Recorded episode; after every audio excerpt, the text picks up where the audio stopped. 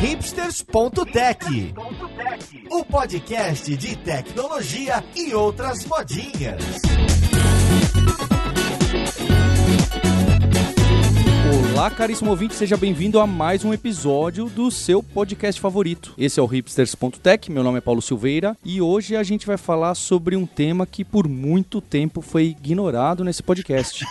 A gente vai falar sobre concurso e carreira na administração pública brasileira. Olha só, tem muita gente que ouve a gente, conversa, inclusive que já participaram aqui no podcast, que trabalham na administração pública. Então hoje a gente vai falar um pouco mais de como vivem e o que comem essas pessoas. Vamos lá, podcast ver com quem que a gente vai falar.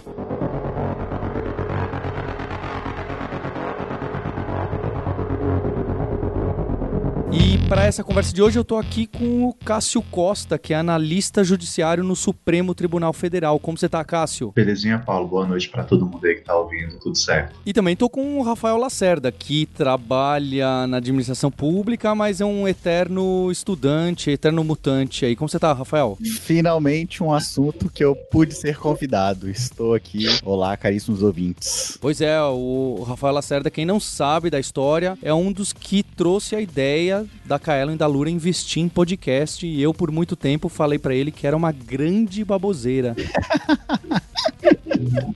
e também tô com a Paula Moura, que é analista sênior do Banco do Brasil. Como você tá, Paula? Oi, Paulo. Vamos lá mais uma vez aqui de volta. Tô adorando participar desse mundo de podcast. E para controlar e descobrir quem tá gastando mais do que deveria, aí a gente tá também com o Lázaro de Almeida, que é auditor no Tribunal de Contas da União. Como você tá, Lázaro? Tá tudo bem. Eu gostaria de agradecer pelo convite. É a primeira vez que eu falo assim publicamente sobre a minha profissão, a minha carreira, né? Legal. E também pra gente entender por que que o Maurício Linhares foi parar nos Estados Unidos e não fez um concurso público na Paraíba, ele está aqui, Maurício Balboa Linhares. Fala, Linhares. Opa, eu tô aqui só pra convencer a galera a fazer as malas e ir embora. é, eu, eu, falei que não era pra gente convidá-lo, Rafael, porque tá vendo? Vai tá, tá todo mundo escutando esse podcast, curioso para saber quais são as vagas, qual é o salário, qual é a dica, e a gente trouxe o cara errado. Eu já tô pedindo esse podcast há muito tempo, lamento a Roberta não estar aqui com a gente, mas o Maurício, tenho certeza, irá complementá-la muito bem. Então, para começo de conversa, tem algumas pessoas, mesmo a gente estava falando aqui no, no começo, na definição da pauta, no, no bate-papo inicial, tem gente que trabalha com tecnologia e nem sabe o que, que é concurso público direito. Por exemplo, eu realmente não sabia. O sonho do meu pai era que eu seguisse uma carreira pública, porque ele trabalhou no Tribunal Regional Eleitoral e ele se envolveu com informática, com tecnologia. Ele entrou como datilógrafo, hein? Nossa. Olha que ainda existe esse cargo em alguns órgãos hoje em dia. Olha só, então tem oportunidade para todo mundo. E era alguma coisa muito forte para ele, porque ele gostou muito do que fez, ele conseguiu pegou aquela parte de informatização, então jogando fora as máquinas para virar computador, e ele sempre falava: "Não, olha, depois você faz um concurso. O que que é um concurso público? O que que isso varia tanto de esfera, da federal, governo, municipal, e onde as pessoas podem ficar sabendo qualquer coisa sobre, olha, existe uma vaga de emprego lá e é assim que funciona para você entrar. Tá, beleza. Vamos lá. Resumindo bem fortemente, você lá na Kaelon, Paulo, quando você precisa contratar alguém, você faz o quê? Você faz uma análise curricular e você tem um certo poder de escolha e autonomia, porque você, independente do currículo da pessoa ou não, você acaba escolhendo quem você quer, ok? A administração pública, ela tem como premissa básica a impessoalidade e alguns princípios que estão lá na, na Constituição Federal, inclusive para quem estuda para concurso sabe deles, que é o LIMP, né? Bom, basicamente é o seguinte: para a administração pública poder contratar alguém para trabalhar para ela, ela não pode simplesmente ir na rua igual você faz e fazer uma análise curricular. Esse processo tem que ser um processo aberto em que todos os brasileiros, natos ou não, né, possam competir por uma vaga para trabalhar nessa empresa, que no caso, entre aspas, aqui é a administração pública. Então, o que, que é o concurso, em suma? É uma seleção que a administração pública abre para selecionar candidatos a trabalhar para ela. E como é que é o processo? Como, como é que acontece esse processo? Né? Como, como é que se define qual é a vaga que precisa? Como é que se define qual, é- qual como é que é o teste para vaga? É tudo igual em todos os lugares? É diferente dependendo do lugar do governo onde vai? Como é que funciona isso? Essas definições normalmente são feitas no, no planejamento do próprio órgão, mas essas decisões muitas vezes são muito políticas, né? Então, assim, uma decisão do órgão, a- os quantitativos referentes à quantidade de pessoal de infraestrutura, o pessoal de desenvolvimento, né? Algumas carreiras elas já têm esses quantitativos bem definidos, né? Agora existem outras carreiras, como por exemplo o próprio executivo, que tem o chamado carreirão do pessoal de ATI, que é, por exemplo, um pessoal que entra e pode trabalhar em qualquer órgão praticamente do executivo, né? Então, assim, isso vai variar de lugar para lugar. Tem a questão também dos cargos nas prefeituras, nos estados e também nas autarquias. Então, isso é muito variável. Tem ainda as empresas públicas como o Banco do Brasil, Caixa Econômica. Então, é, essas definições, assim, elas são muito variáveis, né? Dependem realmente de cada órgão, de cada entidade. E no caso de vocês, como é que foi o processo para o trabalho que vocês estão hoje? Então, no meu caso, diferente do Paulo, quando eu falei que eu ia fazer concurso, a minha família toda foi muito contra. Todo mundo é da área privada Olha só. e achava que era um desperdício fazer concurso e tal. E durante muito tempo eu nunca quis, assim. Eu, concurso nunca esteve nos meus planos. É, eu trabalhei muito tempo na área privada como desenvolvedora. E aí acabou que abriu uma vaga no banco para trabalhar como terceirizada. E eu adorei trabalhar lá. Eu trabalhava no. implementando a parte de dispositivos do caixa eletrônico do Banco do Brasil. Eu achava o máximo, assim. Aí uma vez um chefe falou: Ah, Paulo, já que você trabalha aqui, você gosta, por que você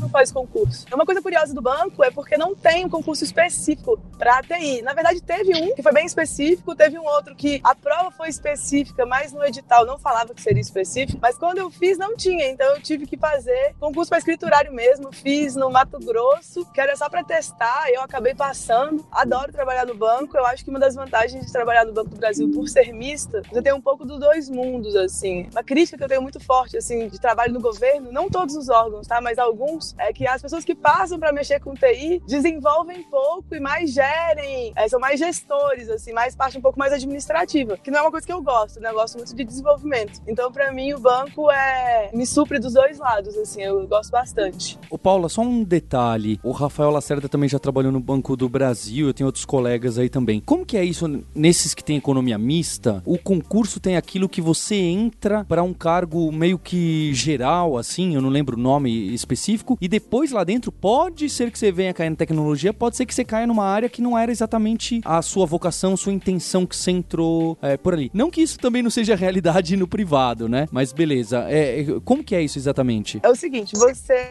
faz o concurso, é escriturário, ou seja, você vai trabalhar na agência. Você trabalha na agência, pode ser caixa, mas assim, você chega lá, atendimento ao público. E aí depois tem seleções internas a diferentes áreas do banco, né? O banco é um mundo, assim, tem 100 mil funcionários. Ô, Paulo, juridicamente, é, isso é até um pouco mais complicado, porque. Em regra, a administração pública tem que fazer concursos, os cargos específicos aos quais ela está disponível, né? Então, vou dar um, um exemplo bem esdrúxulo aqui. Eu não posso fazer um concurso para um jardineiro e alocar o cara para fazer, é, sei lá, um parchão. Vou dar um exemplo bem esdrúxulo mesmo. No caso do banco em si, ele sofreu, e ainda isso é um rolo jurídico, tem aberto isso no Ministério Público, porque, por exemplo, uma analogia bem simples é que a Caixa Econômica Federal, quando ela quer fazer concurso, que a diferença da Caixa para o banco é que a Caixa é uma empresa pública e o banco é a sociedade de economia mista. A Caixa faz concursos específicos para as áreas a- as quais ela precisa. Já o Banco do Brasil, ele faz um concurso geral e lá dentro o funcionário vai subindo de acordo ou até desviando um pouco do, do concurso fim que ele fez, né? E aí isso é um rolo jurídico, é uma das coisas que até é um pouco difícil em relação ao concurso, porque hoje, que é um dos problemas principais, nós não temos uma lei geral que define os concursos. Então isso é, é motivo de contestação, inclusive, também. Mas, em regra, o que eu quero dizer é que se o cara faz um concurso para ser técnico judiciário, lá de dentro ele não pode virar juiz e nem poderia virar analista. Ele teria que fazer um concurso para virar analista ou um concurso para virar juiz, entendeu? Ele só poderia virar coordenador da área dele, alguma coisa assim? Exato. Antigamente, muito antigamente, tinha um processo que a- o pessoal chamava de ascensão. A possibilidade de um cara cara que fez concurso para técnico virar analista. Mas isso a partir da Lei 8.112, que é a lei que regula os É o regime jurídico o único. regime jurídico único, né? Isso foi cortado. Então, se você fez concurso para técnico, você vai ter uma progressão e promoção em cima da sua carreira de técnico, mas você não tem uma ascensão, ou seja, você não vira analista a partir de ter feito um concurso para técnico. Por isso que nesse caso, o concurso do banco sofre alguns questionamentos jurídicos em relação a isso, né? um pouco mais buraco um pouco mais embaixo. E você, Lázaro, como que entrou? Como que foi esse concurso? Inicialmente minha formação não é na área de tecnologia, né? Eu sou formado, minha primeira formação foi na área de psicologia, o que acabou acarretando uma falta de oportunidades no mercado privado, né? Que são bem poucas as oportunidades na área de psicologia que tem um salário minimamente bom, né? E isso acabou motivando aí para os concursos públicos. Aí eu comecei Receita Federal, é, todos os concursos de analistas possíveis e inomináveis, genéricos, né? E entrei na administração pública. Daí eu entrei como técnico no Tribunal de Contas do Estado do Paraná e de lá eu tomei uma decisão de mudar minha carreira. Eu falei, cara, eu vou mudar minha carreira, vou de tecnologia, que eu achava interessante, né? Mais oportunidades de conseguir, por exemplo, bons trabalhos, bons empregos, né? Daí eu falei assim, ó, para de tecnologia, eu posso trabalhar por conta, posso trabalhar na iniciativa privada e posso também trabalhar, né, fazer um outro concurso público e, e subir de cargo, né? No caso, assim, de técnico, eu poderia me tornar um analista, um auditor, enfim, em algum órgão que tivesse concurso para a área de tecnologia. Aí, o que que eu fiz? Eu fui estudando, né? Comecei a estudar, fiz um tecnólogo em análise de sistemas, eu fiz uma pós em gestão em TI. Por último, eu quase concluí um mestrado na área de computação aplicada, né? Eu vou falar um pouco a respeito do concurso TCU, né? O concurso TCU é um dos concursos, assim, pelo menos o pessoal de Brasília, que conhece mais a área pública, em todos os sentidos de todos os órgãos, assim, é um dos concursos mais disputados. É um dos, não, Lázaro, é o mais É um- disputado.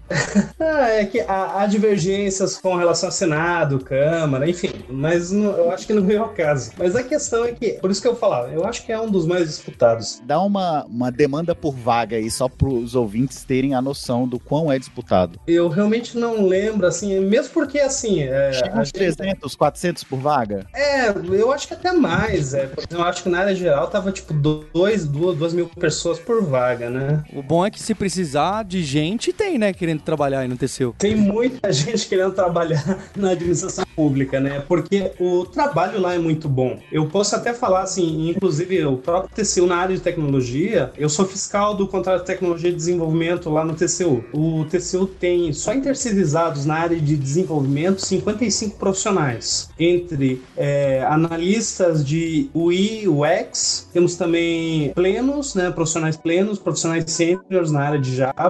Então, assim, e a maior parte dos profissionais gosta muito de trabalhar no TCU, porque tem um clima organizacional muito bom, sabe? As equipes, assim, trabalham com tecnologias muito novas, né? Python, análise de dados, todos os frameworks de desenvolvimento para interface, né? Então, assim, tem uma diversidade de, de atividades e principalmente desafios na área tecnológica, assim, que é, é bastante até invejável, mesmo para empresas privadas. Por exemplo, no TCU, hoje a gente trabalha inclusive com inteligência artificial, desde chatbots até utilização de tecnologia de reconhecimento de imagens para fazer fiscalização em ferrovias. A gama de atividades lá desenvolvidas é muito grande. Agora eu vou falar um pouquinho do que eu faço lá, né, só para contextualizar. Eu não trabalho diretamente na área de tecnologia, ou seja, eu não ponho realmente a mão na massa na parte de programação. E isso é um ponto muito interessante, eu acho que foi a Paula que estava comentando, né? Falou assim: "Ah, pô, o pessoal só tá indo, eu acho que na para essa parte de gestão, né? A gente percebe dentro do TCU que essa é uma tendência da administração pública atual, que é a parte realmente de terceirização da área de tecnologia. Então, assim, os profissionais que entram na área de tecnologia na administração pública, eles têm que ter um viés mais generalista e mesmo de gestão. O que vai ser colocado para eles vai ser toda essa responsabilidade, no caso de coordenar equipes, não só coordenar equipes, mas também ser gestores de contrato. Eu vejo, mesmo assim, porque a gente atende também vários órgãos da administração pública que vem consultar com a gente, tá tendo até uma mudança um pouco desse foco, e principalmente por causa das restrições orçamentárias que estão se fazendo presentes na administração pública, né? Então, assim, exige-se que se faça mais com menos. E para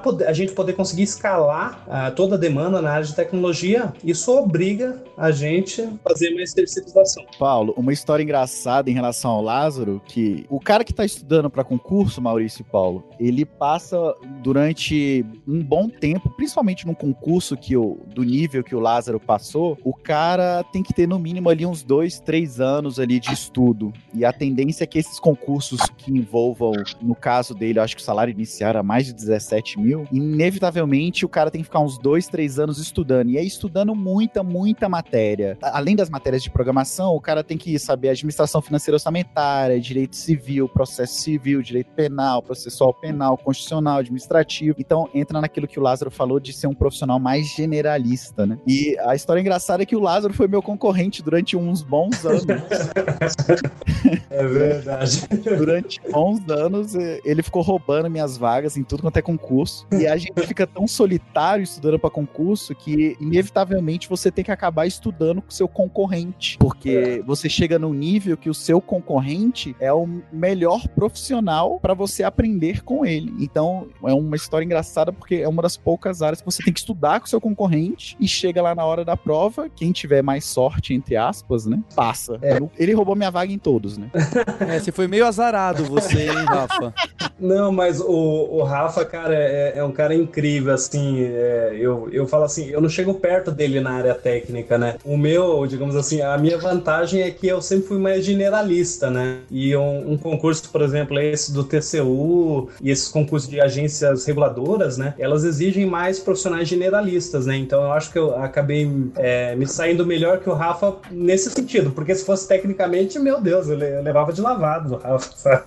E você, Cássio, como que foi aí? Uh, entrou onde? Qual que é o tipo de prova? Eu, dizem que o raio nunca cai duas vezes no mesmo lugar. Eu caí de paraquedas nas minhas duas escolhas, tanto quanto na parte de tecnologia, quanto na parte de concurso público, que eu era músico, né, e minha mãe, assim como seu pai, ela vivia falando, meu filho, vai fazer alguma coisa que dá dinheiro, vai fazer alguma coisa que te dê mais segurança. e aí vivia falando para eu fazer concurso. Foi quando eu tive a oportunidade de entrar como terceirizado na Polícia Federal e eu vi, comecei a ter contato com aquele ambiente da administração pública e me interessei, né? Comecei na parte de TI, inclusive, sem saber nada, né? É uma coisa que acontece muito, né? Quem, quem conhece algumas pessoas, assim, tem um certo, ah, uma certa abertura. E aí eu tive essa abertura, comecei a, a trabalhar na Polícia Federal. Quando eu vi que a música não ia dar mais jeito, eu tive que falar, não, agora eu realmente tenho que fazer um concurso público e tenho que fazer uma faculdade. E eu ia fazer matemática, só que eu falei, cara, concurso para professor é uma carreira que não, não tem muito a ver comigo. E isso é uma das coisas que o concurseiro tem que ter em mente, né? Ele tem que focar numa coisa que tenha mais a ver com o perfil dele. Foi quando eu comecei a fazer ciência da computação e comecei a fazer concurso para essa área. Passei em alguns órgãos, hoje em dia eu estou no STF, né? O, o último concurso que eu passei foi uma seleção que, assim como o Lázaro estava falando, né? Tem diversas peculiaridades de determinadas carreiras. No tribunal é uma, uma prova simples,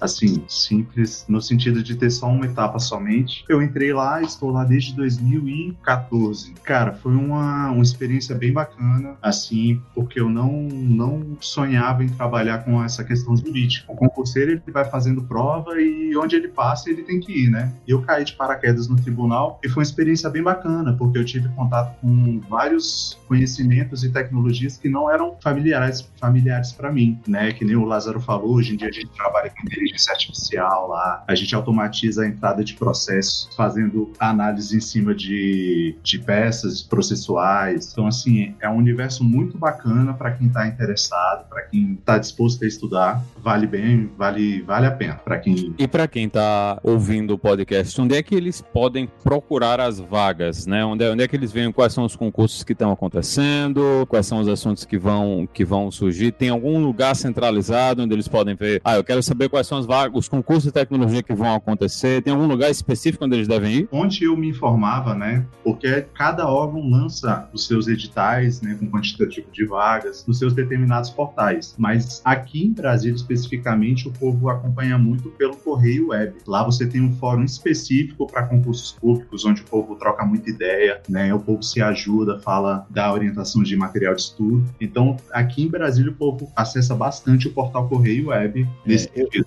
Ô, Linhares, eu costumo brincar que aqui em Brasília, quando a gente sai da maternidade, a gente sai com a certidão de nascimento e uma caneta preta. Aí essa caneta preta é justamente pra estudar pra concurso. Inevitavelmente aqui a gente é criado dessa forma. Brasília é um, é um mundo à parte, não é? Porque às, vezes que eu ia bastante pra lá, encontrava o Rafael Lacerda, e às vezes, ah, vamos lá no barzinho e tal. Aí você chega no barzinho, você vê que a mesa do lado tá falando de concurso, a mesa da frente direita tá falando de concurso. E é um negócio assim que é até estranho, porque isso aparece em situações do cotidiano com uma frequência muito alta, não é? Não que não apareça em São Paulo, aparece, Sim. mas não dessa forma, sabe? Que aí não sei o que vira, ah, porque aquele concurso, tipo aqui no, ah, e aconteceu tal coisa, isso, uma, uma notícia do cotidiano. É basicamente o que aconteceu com a Paula. Quais são as oportunidades aqui em Brasília? E por incrível que pareça, Brasília não é o estado, entre aspas, né? Porque Brasília é um distrito, tá dentro do Distrito Federal, mas Brasília não é o lugar onde tem o maior número de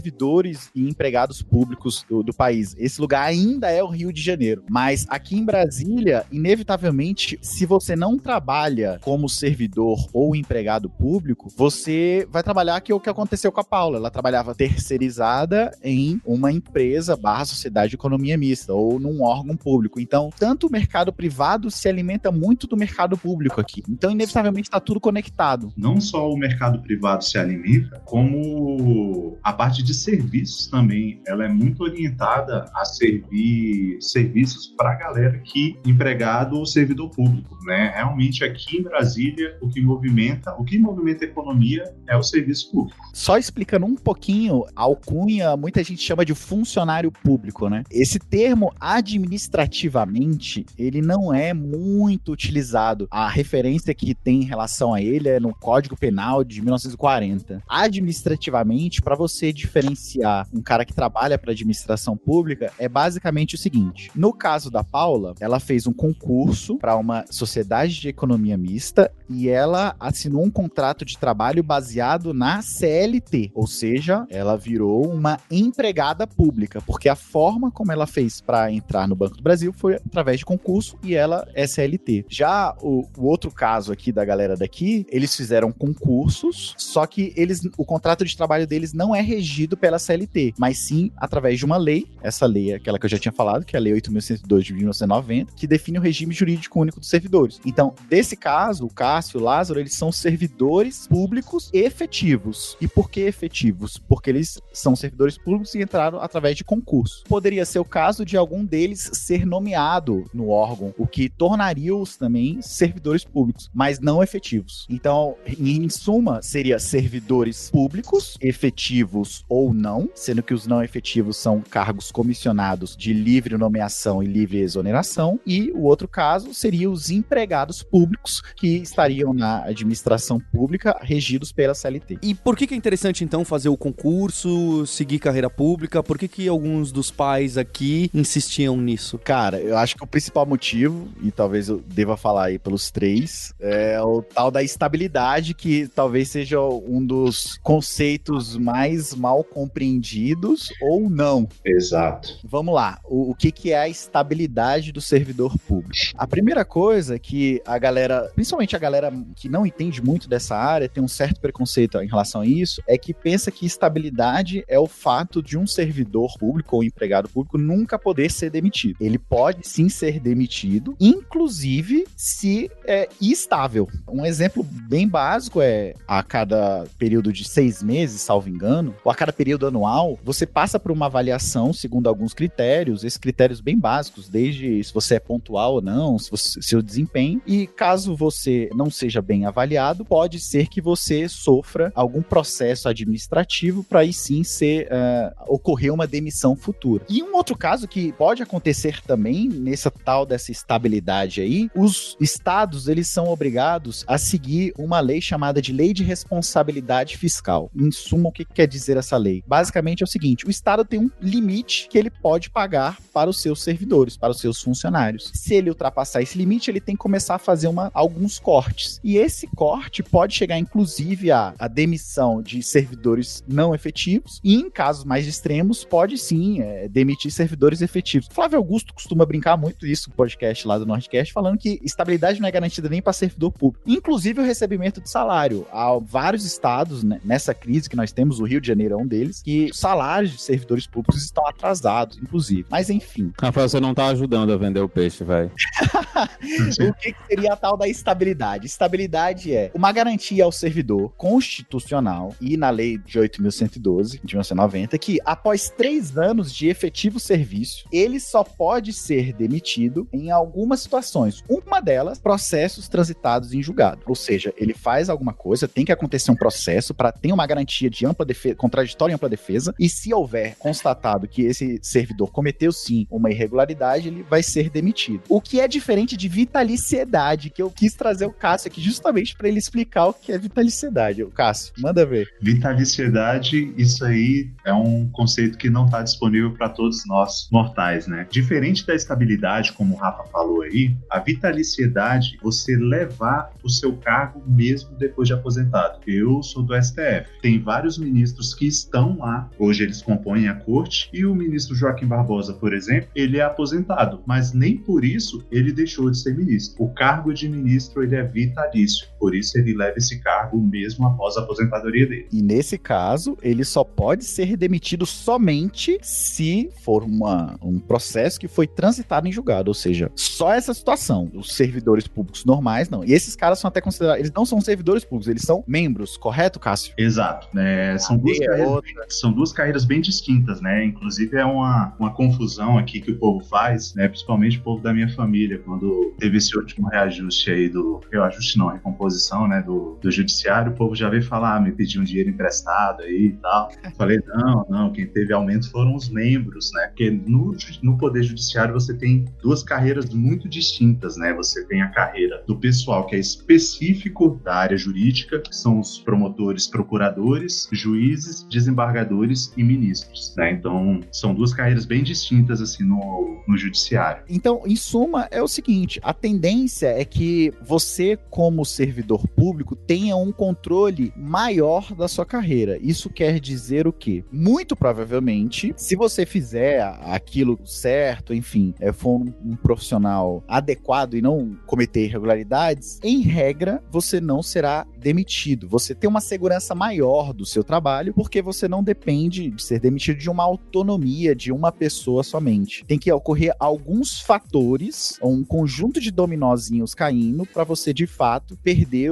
a sua empregabilidade, né? O item que principalmente atrai a galera a ir fazer isso. Quem não conhece muito acha que o servidor se escora na estabilidade para não trabalhar, mas a estabilidade ela foi um instrumento criado justamente para resguardar o servidor para que ele consiga trabalhar no estrito cumprimento legal, para que não haja um desmando, por exemplo, de um chefe dele, sei lá, a gente sabe que está no Brasil, algumas coisas nem sempre são muito claras, né, muito corretas. E aí, se você for coagido, por exemplo, fazer alguma coisa que não esteja nos conformes legais, a estabilidade é o instrumento que o servidor tem para ele se negar, para ele agir dentro da legalidade. E ele tem esse escudo para ele não praticar nenhum ato ilegal. Ele não só deve se negar a fazer, sabendo de algo, algo incorreto que esteja acontecendo, ele é obrigado a denunciar. E a estabilidade que permite esse servidor agir corretamente no, no serviço público. O que se discute hoje é que se a estabilidade é devido ou não a, a todos os cargos públicos, né? Isso é uma discussão muito em voga hoje, a, a certos projetos de lei em relação a isso, né? Mas a, a princípio, hoje, se você fez o concurso, e mais especificamente concurso regido por uma, no caso da Administração Pública Federal, Lei 8.112, após três anos de efetivo serviço, você tem estabilidade. Se for CLT, você não tem uma estabilidade de fato garantido por lei, mas você tem um processo um, um pouco mais diferenciado na, no processo de demissão. Que era no, no meu caso, quando eu estava no Banco do Brasil, eu não tinha estabilidade, porque eu era regido pela CLT, mas o processo para demitir é um pouco mais complicado. É, essa é a principal diferença, né? Pra mim, estabilidade não é o ponto mais forte, né? Não é o que me atrai pro concurso público. Inclusive, eu, como uma péssima funcionária pública, eu não sou muito a favor da estabilidade, porque existem eu entendo as motivações, né? Eu entendo que do mesmo jeito que você não pode contratar uma pessoa baseado no currículo, você também não pode demitir, porque você, o chefe pode ir contra você, te obrigar a fazer coisas que você não quer. Aí eu queria saber como é que faz, por exemplo, no TCU, como é que ana, analisa isso. Um, um, funcionário, por exemplo, que está usando da estabilidade para fazer corpo mole, digamos assim. Ele chega lá, não, não trabalha, não, faz as entregas, mas assim, a gente, pô, sei lá, eu avalio, né, meu, meus superiores e meus colegas. Eu não tenho muita coragem de dar nota baixa pro meu colega, porque ele vai saber que fui eu. Sabe, assim, é uma situação meio chata isso, assim. No TCU, como é que vocês fazem esse tipo de avaliação para poder chegar a demitir uma pessoa? Lá no banco, eu só vi uma pessoa ser demitida e, assim, foi. Ele realmente descumpriu leis. Não foi porque ele ia pro trabalho e não fazia nada. E aí, existem muitas pessoas lá no banco que eu vejo que poderiam render muito mais, mas estão um pouco encostadas na estabilidade. Como a gente faria para resolver isso? Então, é, lá no TCU, inclusive até para a própria administração pública, quando o TCU está fiscalizando os, os, demais órgãos, ele fala da importância de vincular a questão do trabalho com resultados, né? Então, por quê? Porque os resultados são objetivos. Então, assim, tem toda essa necessidade de vincular, né, digamos assim, há, há uma insuficiência de desempenho nas atribuições. Então, para fazer toda a fundamentação do processo administrativo disciplinar que pode levar à demissão do servidor. Só que, no entanto, o processo administrativo disciplinar, como o próprio nome diz, é da instância administrativa. E a instância administrativa ela pode ser revertida na justiça. Normalmente, como os órgãos eles não têm todo um planejamento, uma organização, definição de funções e atividades, é muito difícil mandar alguém embora. Mas é difícil mandar alguém embora justamente por uma gestão ruim, né? Porque um órgão, por exemplo, como o TCU, a gente tem definições de metas a nível individual, a nível de unidade. Então a gente tem um pouco mais de consegue respaldar, mas mesmo assim, quando chega no judiciário, se o judiciário entender que não não não é suficiente, você não consegue demitir alguém, né? É, aí fica complicado. Isso realmente é, um, é uma questão mais cultural do que falta de mecanismo, porque mecanismos para punição hoje em dia já existem, né? Inclusive, acho que eu vi numa matéria ano passado, foi o ano que a que teve mais servidor público demitido, né? Que saiu um, um balanço da CGU. Mas os instrumentos já existem. O problema é que, realmente, como a Paula falou, às vezes eles são mal empregados. Posto ali para avaliar o seu chefe numa avaliação 360, ou ele te avalia ali cara a cara e fica uma situação meio complicada. O, o lado pessoal, às vezes, fala um pouco mais alto, né? Uma das vantagens, pegando o gancho no que a gente estava falando, uma das vantagens que eu vejo atualmente no serviço público é o regime de teletrabalho. Eu, eu inclusive, estou no regime de teletrabalho lá na STF, e ele vem justamente para preencher essa lacuna, porque ele foca na questão dos resultados. Então, a pessoa ela tem que produzir mais do que os presentes. Então, com isso, o que, que a administração está fazendo? Ela passou a medir tanto as pessoas que estão trabalhando presencialmente no órgão, quanto exige esse incremento de produtividade nas pessoas que estão trabalhando em casa. Então, assim, é uma questão meio cultural essa parte da estabilidade mesmo, mas essas novas gerações que estão entrando no serviço público estão entrando com outra cabeça já, assim. É, antigamente a pessoa já entrava falando, ah, tô aposentado. Hoje em dia o povo tá com um mindset diferente quando entra. Cara, o Cássio falou um negócio importantíssimo, uma palavra importantíssima, que sim, tem uma questão geracional mudando muito, muito forte. Cara, exemplo básico, acabei de entrar no órgão e lá a galera já tá usando Kubernetes, já estão usando GitLab, já estão usando Rancher, já estão usando coisas que você pensava, caramba, não sabia que dava para usar isso aqui. Não, já estamos usando. O pessoal do Bacen tem um trabalho, inclusive, lá com o Banco do Brasil, já e, é, muito grande, muito forte em relação a blockchain e, e outras coisas mais hipsters mesmo. Então, por incrível que pareça, essa galera nova que veio entrando, talvez uma questão geracional mesmo, entra com uma outra pegada. Um exemplo básico. Como a galera tech tem um certo preconceito com a galera que tem concurso, e de fato, porque o cara que quer concurso é mais generalista, não, não é tão tech, ele não vai saber a porta do NTP. Às vezes até sabe que ele teve que decorar isso, mas ele não vai saber o tal do Docker e tal, essas coisas. Mas a partir do momento que o cara entra, vira, que é que a gente fala, sai da vida de concursando para concursado, é uma vida um pouco mais tranquila, porque você, primeiro, deixou de estudar aqueles cinco anos da sua vida que você perdeu é, socialmente estudando, agora você recupera esse tempo, e aí você pode usar esse tempo para se tornar um tech melhor. Eu acho que antigamente as pessoas usavam esse tempo para fazer outras coisas, um hobby e tal. A tendência que eu vejo hoje, sinceramente, é que sim, o cara entra, a tendência dele ser um pouco mais cru, porque principalmente se ele for trabalhar com uma parte tech, ele estudou outras coisas, ele estudou COBIT, ele estudou IT, eu estudou PMBOK. Mas na hora que você dá um assunto pro cara, cara, eu preciso que você faça um gerenciamento aqui com essa ferramenta aqui, Keycloak da vida. Cara, é impressionante a habilidade que essa galera tem de pegar, sentar a bunda e estudar uma ferramenta e te dar uma solução em pouquíssimo tempo. Porque a galera já tem um esquema, uma organização, elas já sabem como estudar. É que antes eles estavam estudando para um jogo. Que jogo é esse? Que é o jogo do concurso. Agora, a partir do momento que eles viram o concursado, a tendência deles ser um profissional tech muito bom. É, isso eu concordo. É, estudar é, é, prática, né? Então, a, você depois que você desenvolve ferramentas que te deixam mais apto a aprender, qualquer coisa que vier, você se sente capaz, né, de aprender. Eu concordo também que essa geração tá vindo um pouco mais animada. Eu só queria saber se era igual, assim. No banco também tem essas ferramentas, mas eu ainda percebo que a gente tem muito medo, né, de chatear o outro e tal. Aí eu queria saber como é que vocês tratavam isso. É, juridicamente o que eu tinha falado, você tinha caído aqui, mas o que se discute hoje é se a estabilidade é válida ou não para todos os cargos. Assim como está tendo uma discussão de foro privilegiado, no, tanto para o pessoal do legislativo quanto o pessoal do executivo, enfim. A administração pública ela está se modernizando e é bem no gerúndio mesmo, porque se você for parar para pensar bem, esse esquema de você se tornar um servidor estável a partir de concurso surgiu só em 1980 com a Constituição de 1988. Então é um negócio ainda muito recente que está vindo. A gente ainda não tem uma lei geral que define os concursos, né? Então é um processo mesmo no gerundismo. Ainda tem muita coisa falha, mas está num processo de mudança, né? Isso é que é, que é importante.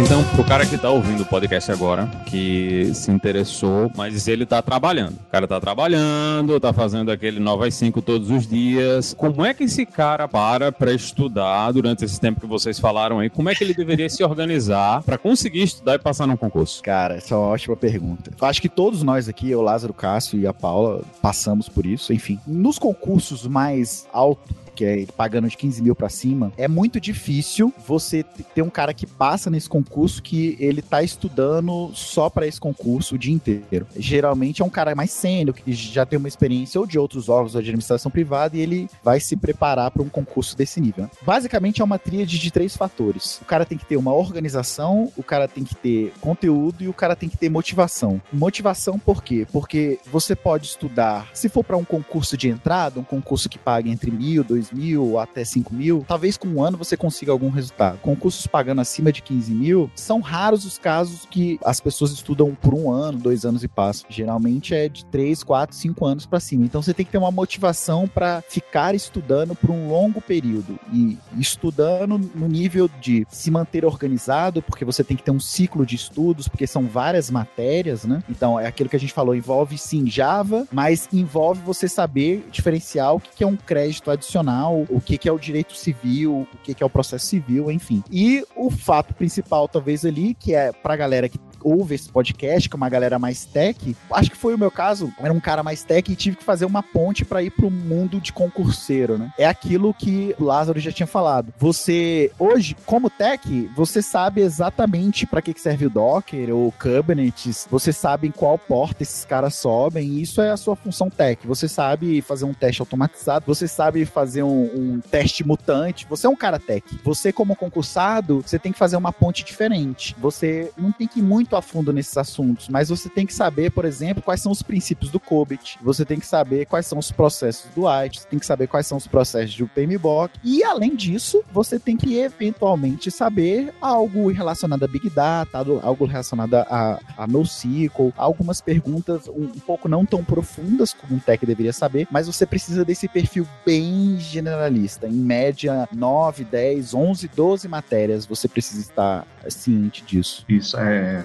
fazendo mais ou menos um paralelo que o, que o Rafa falou aí, quem vai fazer concurso para a área de tecnologia é como se ele fosse, se você exigisse de um médico, ele fosse cardiologista, neurologista, tudo quanto é isso aí que ele tem que saber. Não basta saber só a parte de programação, né? São poucos os concursos que são focados. Acho que eu vi dois na minha vida de concurso, assim, que era bem Geralmente divididinho. é perto e DataPrev, né? Que estão mais focados ali, né? É, que tem prevê cargo específico para administrador, administrador, administrador de banco de dados, mas geralmente é um perfil mais generalista mesmo. E assim, eu acho que o, o principal ponto que o camarada que quer enveredar no concurso público tem que ter é a resiliência, que assim, ele tem que ter um plano de estudo e seguir esse plano de estudo. Ainda mais nessa maré que a gente está enfrentando agora, de contenção de custos, né, da administração. Então tem poucos certames saindo. Então às vezes o camarada fica desmotivado, ah, não está saindo nenhuma prova, então não vou estudar.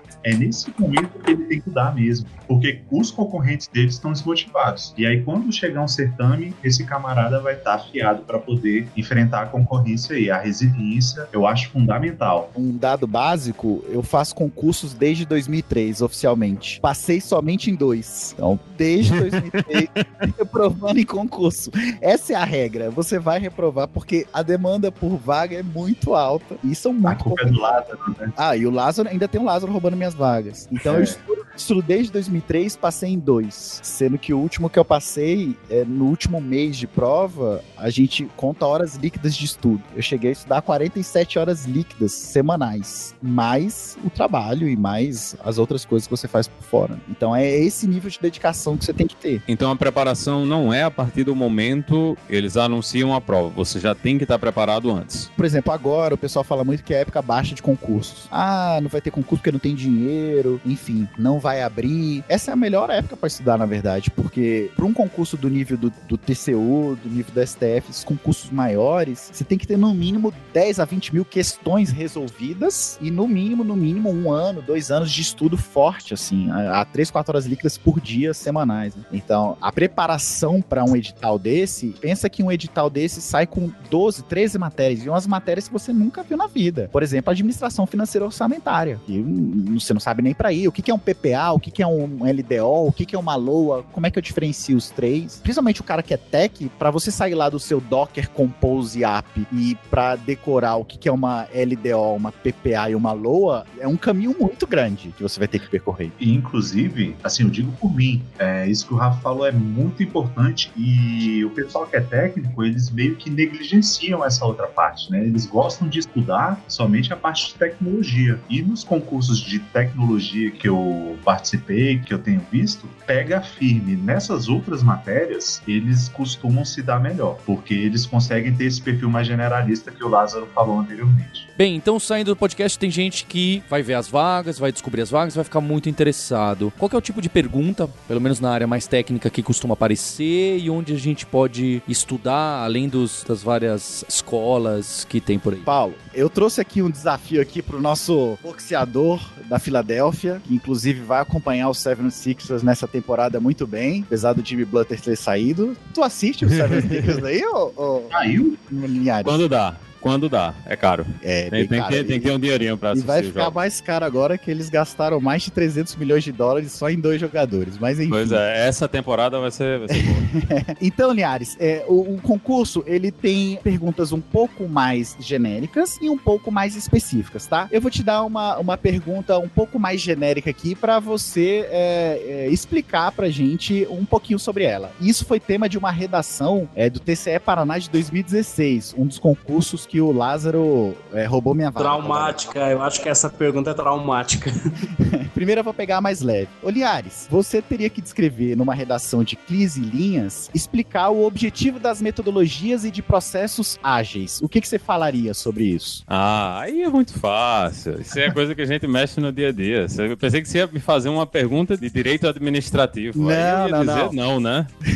Na parte tech. Então, tem isso, né? O tema Scrum, por exemplo, é um dos temas mais abordados em várias redações. É, se você já mexeu com Scrum, metodologias ágeis, você vai saber se virar bem. Só que pode ser que você pegue um concurso que te cobre exatamente isso aqui. Liares, ó, eu quero que você descreva para mim o comportamento do nó remetente TCP no estado de partida lenta no que se refere ao controle de congestionamento. E eu quero que você descreva também para mim como o nó remetente detecta a condição de congestionamento no estado de partida lenta e como ele reage a essa condição. Além disso, eu quero que você descreva para mim como que esse estado de partida lenta é finalizado. Tudo isso em 15 linhas, tá, Linhares? Meu Deus do céu.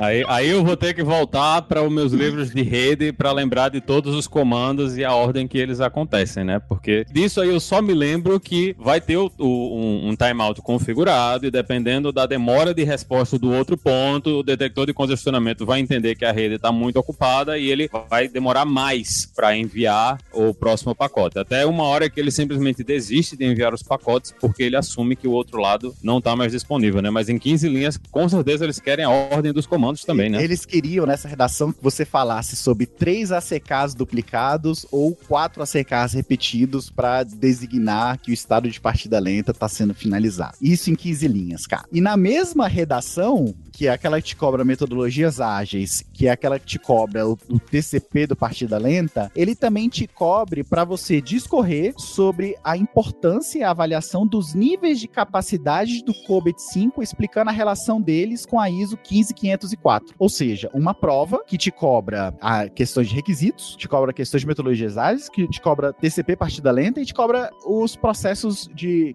nível de capacidade do COBIT 5. É bem nesse nível. Tá pagando pouco para saber tudo isso aí, viu?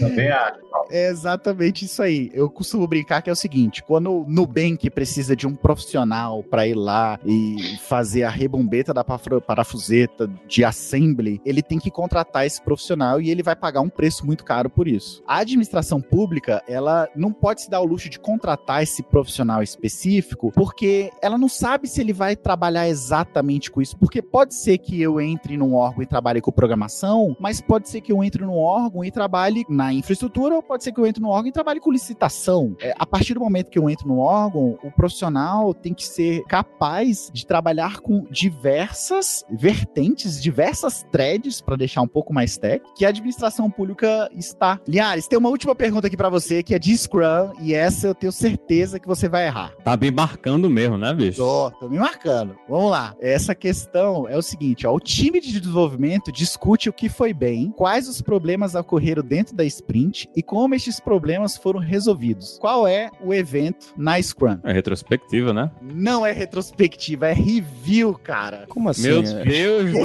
céu, como assim? Eu te mando exatamente aqui, ó. The develop team discuss what went well during the sprint, what problems it ran into, and how those problems were solved. Tá lá, é na review. Então, o cara que é concurseiro, ele pode nunca ter usado Scrum na vida, mas ele já leu o Scrum Guide todinho, ele sabe exatamente cada linha do Scrum Guide, o que, que aconteceu, o que deixou de acontecer. Nossa, gente. E isso é interessante, é, é, é um negócio que eu falava pro Rafa, que o Rafa ficava indignado comigo, porque eu sabia as questões técnicas bem menos do que ele, e no entanto, às vezes eu tirava notas muito melhores, né? Eu falei, Rafa, você não precisa saber tudo, você só precisa saber o raso de muita coisa. Exato. Inclusive, eu tenho uma colega, pegando nisso aí, ela simplesmente não estudava raciocínio lógico para as provas dela, porque ela tinha botado na cabeça dela que, cara, eu não consigo aprender isso. Então, o que, que ela fez? Ela destruía nas outras questões. Então, é bem nesse nível. E claro, tem umas questões um pouco mais decorebas, que é, envolve, por exemplo, ó, em um desenvolvimento ágil de sistemas utilizados no XP, foram adotadas as seguintes ações. Foi dita a verdade ao cliente acerca do progresso do projeto e acerca de suas estimativas, além de haver sido realizadas, haverem sido realizadas adaptações quanto mudanças importantes aconteceram no projeto. Essas ações estão coerentes com o valor do XP denominado. Aí você tem que saber quais são os valores dentro do XP, simplicidade, foco, não sei o que lá, papapá, papapá. Nesse caso era um valor denominado coragem, entendeu? É, e depois a gente reclama da certificação Java, hein? Pra nunca mais Pois é, reclamar. né? Bem, bem mais tranquilo de fazer aquela prova e passar. É, até faz mais sentido. Durante esse processo que eu gastei, eu acho que foram cinco anos da minha vida, eu mandei algumas dessas questões pro Paulo. E a pergunta principal dele era, cara, isso é TI? Isso, isso é- tá escrito em português isso? Porque a impressão é que não tá nem escrito em português. Eu não sabia nem se era pra responder uma linha, uma frase, ou se era, uma, ou se era só uma afirmação, algumas perguntas que ele manda. É, a Linhares, ó, é, abrindo o Scrum Guide aqui, ó, página 12 do Scrum Guide, dentro de Sprint Review, ele é o item número 3. The Develop Team discuss what went well during, during the sprint. Mas, gente, o pessoal faz esse review grudado na retrospectiva e na vírgula que chama retrospectiva ou review, tanto faz. Eu vou te dar um outro exemplo de questão que cobra muito de Scrum. É, na Daily, a Daily é composta por quem, Maurício? Me diz aí, quando você faz a daily lá com o seu time, quem, quem tá na daily? É o Scrum Master e a equipe só. Então, aí vamos lá. Se você for olhar lá no Scrum Master, o Daily, ele fala o seguinte, que a Daily é do time de desenvolvimento e que, em regra, o Scrum Master ele deveria só garantir que a Daily é feita, né, que é conduzida, mas ele não, nem ele nem o PO deveriam participar. Não deveriam ou não precisariam? Não deveriam, que não, olha só. Não, não precisariam. É, então, não mas isso- precisariam, isso que eu- não é isso não eu- deveriam. Isso, isso que eu vou entrar agora. Olha só. No Scrum Guide tá escrito assim, ó. The Scrum Master enforces the rule that only developed team members participate in the daily Scrum. Isso tá no Scrum Guide. Então, dependendo de como você faz essa tradução, aí... Então, essa, essa tradução é esquisita porque o que é que o Scrum Guide está querendo dizer aí? É que somente pessoas que estão envolvidas com o trabalho diário participam ativamente da reunião. Isso não quer dizer que outras pessoas não possam estar na reunião. Excelente. Aí vem o CESP e te pergunta isso aqui, Maurício. Olha, a reunião diária do Scrum é um evento time box de 15 minutos realizado para determinar o trabalho do que deverá ser feito antes da próxima reunião diária com a participação do Scrum Master e do Product Owner. Aí ele vem como o quê? Como errada. Por quê? Porque ele traduziu lá do Scrum Guide e aí ele veio e falou, cara, lá tá falando que não deveria participar. Enforces that only the developed teams. Então, nesse caso, cara, é complicadíssimo. Aí Não. pegadinha não é conhecimento, né? É diferente isso É. aí. Sem contar que ficar aplicando o Scrum by the book, a gente já aprendeu. Exatamente. E durante É, um... o Scrum não é, não é pra ser by the book, né? Ele já foi feito pra isso. Mas eu acho que essa aí tá errado por causa do PO, né? E não por causa do Scrum Master. Eu acho Sim, que o, o sim, pulo sim. do gato é o PO. Sim, sim, exatamente.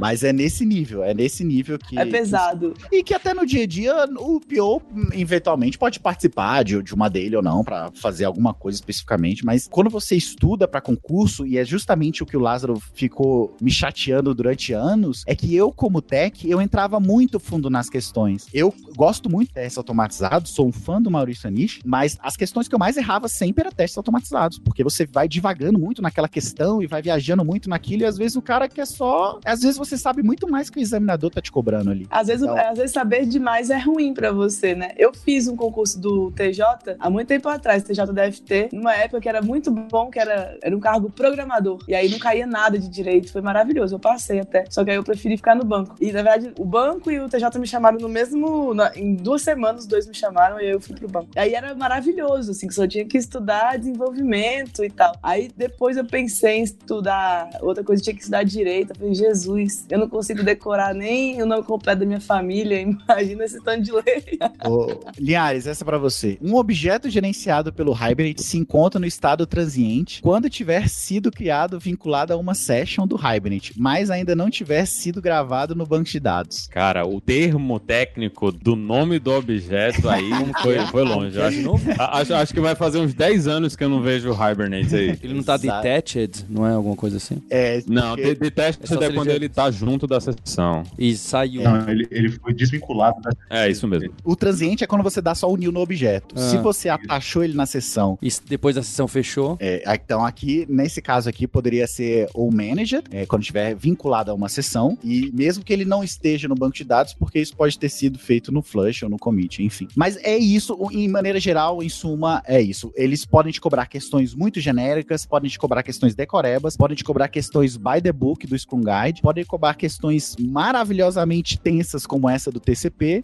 Bem-vindo ao mundo do concurseiro. Você vai gastar uns bons cinco anos nisso aí. E Rafa, qual é o site que aparece com frequência aí esse monte de questão? Ah, excelente. Essas questões, assim, tem um site maravilhoso que envolve um pouco aquela pergunta, Maurício, de como que você sabe o que que tá rolando. A partir do momento que você entra nesse concurso, é, tem um site muito básico, e a gente não tá ganhando propaganda aqui, né, Paulo? Pelo menos o Paulo não tá ganhando. Mas os, do site que é concursos é o questão, site que hum, hoje tem a maior, é, vamos dizer assim, comunidade. Então, um site que cresceu organicamente. Então, lá você sabe de questões, lá você sabe de concursos. Então, inevitavelmente, a partir do momento que você entra no, nesse concurso, sempre você sabe qual é o próximo edital que você tá estudando, porque a galera vai se comunicando. É aquilo que eu falei em relação ao Lázaro. O Lázaro foi meu concorrente durante anos e a gente passou a estudar junto, porque você tem que estudar com os melhores e os melhores são seus concorrentes. Então, esse é o site. Inclusive, Paulo, temos que chamar eles aqui. Bem, a gente vai deixar links aqui para quem quer estudar mais de alguns exemplos de questões, para você julgar a validade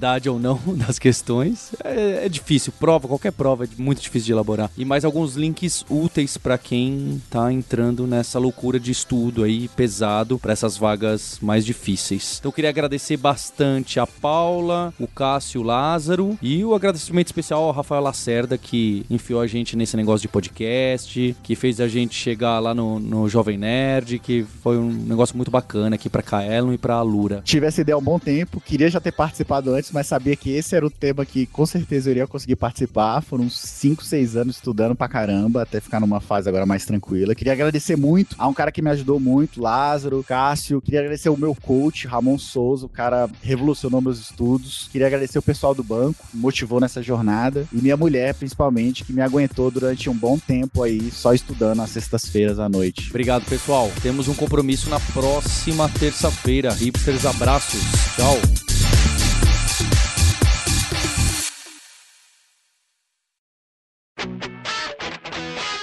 Você ouviu o hipsters.tech, produção e oferecimento alura.com.br, cursos online de tecnologia e Kaelon, ensino e inovação. Edição Radiofobia, podcast e multimídia.